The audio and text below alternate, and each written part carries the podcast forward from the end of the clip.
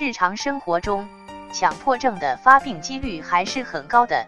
患者常常会反复的重复做一件事情，甚至很久都无法停止。这就需要对强迫症的患者进行治疗了。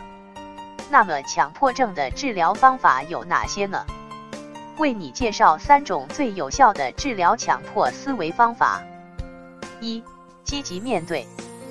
强迫症患者在最佳的心理状态下，去面对自己所面对的强迫的思维或者行为，比如自我感觉良好、乐观、心态平和、积极向上、平静、放松等等心理状态下去，能对自己所面对的问题，这样就有新的了解、新的看法。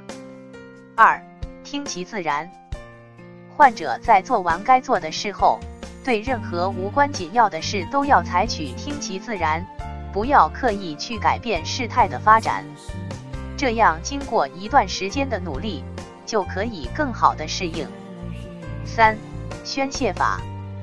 强迫症患者在恐惧或焦虑时，可以适当的进行发泄，如大骂几声或者做体育锻炼。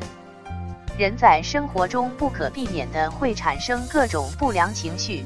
假如不采取适当的方法加以宣泄和调节，将给身心带来十分不利的影响。